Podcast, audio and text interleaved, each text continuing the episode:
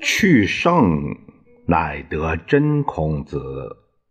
作者李陵，有事了不讲。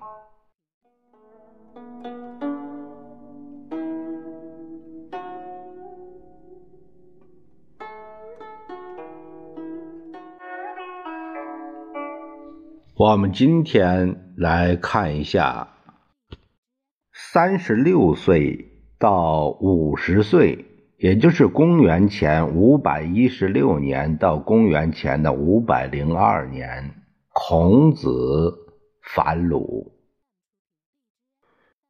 孔子从齐国回来，没官儿做，只好退休诗书礼乐。修是修行的修，教书育人，做学问。自娱自乐，这段是他做学问的黄金时代。学问做得好，当然不糊涂。其实自述，孔子自己称他是四十而不惑。孔子献身学术二十年，教书育人十年。心里越来越明白，当官的资本我有了，事在人为的人为我已做到，就看天命如何了。孔子这个人一心想当官，但不是当官的命。十岁之前，鲁襄公在位，他还是小孩儿。谈不上当官。十一岁到十四十二岁，鲁昭公在位，执政大臣是季平子。四十二岁，孔子老大不小，按孔子的说法，再不出名就没机会了。但他们就是不请他出来做官。问题何在呢？我想是杨霍挡着他的道。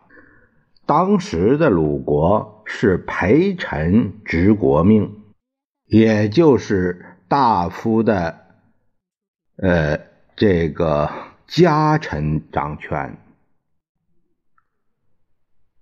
纲常倒转，杨霍是季氏的陪臣。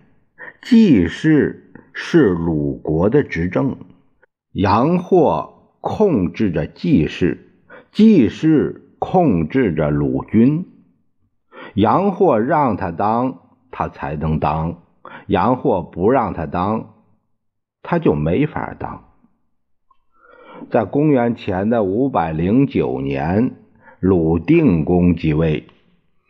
在前五零五年，季桓子执政，杨霍把他扣起来，逼他答应他的各种条件，然后才放了他。当时杨霍的权力很大。有一天，杨霍主动抱着个小猪来见孔子，孔子不见。但按当时的规矩，应该回拜。孔子趁他不在，又上他家，不想在路上撞个正着。杨霍责问他：“国家这么乱，你不管，这能叫人？能叫智吗？岁数不饶人呐，还不出山，等什么呢？”孔子说：“是是，我是该出来做官，但没马上出来当官。当时杨霍看上孔子，孔子可没看上他，他还在观望。这是他四十七岁那时候的事儿。四十七岁，我们觉得还年轻。”但按古人的感觉，一只脚已经迈进了老年的门槛，快收摊了。司马迁说：“孔子晚年喜易，就是《易经》的易。呃，这个马王堆帛书要也有夫子老而好易的说法，可见。”这是汉代流行的说法。读易太用功，把竹简的那个编绳都读断了好几回，相当于把书都翻烂了，就是这样。我们别以为司马迁说的晚，一定是孔子从魏反鲁之后，这个魏是魏生那个魏啊，从魏反鲁之后。孔子说：“加我数年，五十以学艺，可以无大过矣。”在《述耳》中有记载。他的七十字数也说：“五十而知天命。”两个数字不是巧合。孔子读易是给自己算命。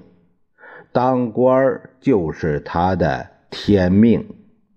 孔子周游列国，无功而返，还算什么劲儿啊？孔子说：“不知命，无以为君子也。”这个是在《饶乐》这一章里有记载。五十而知天命，其实是独易知天命。他是从四十七岁花四年的功夫读那个易，读到五十岁才知道是时候了，该出来当官了。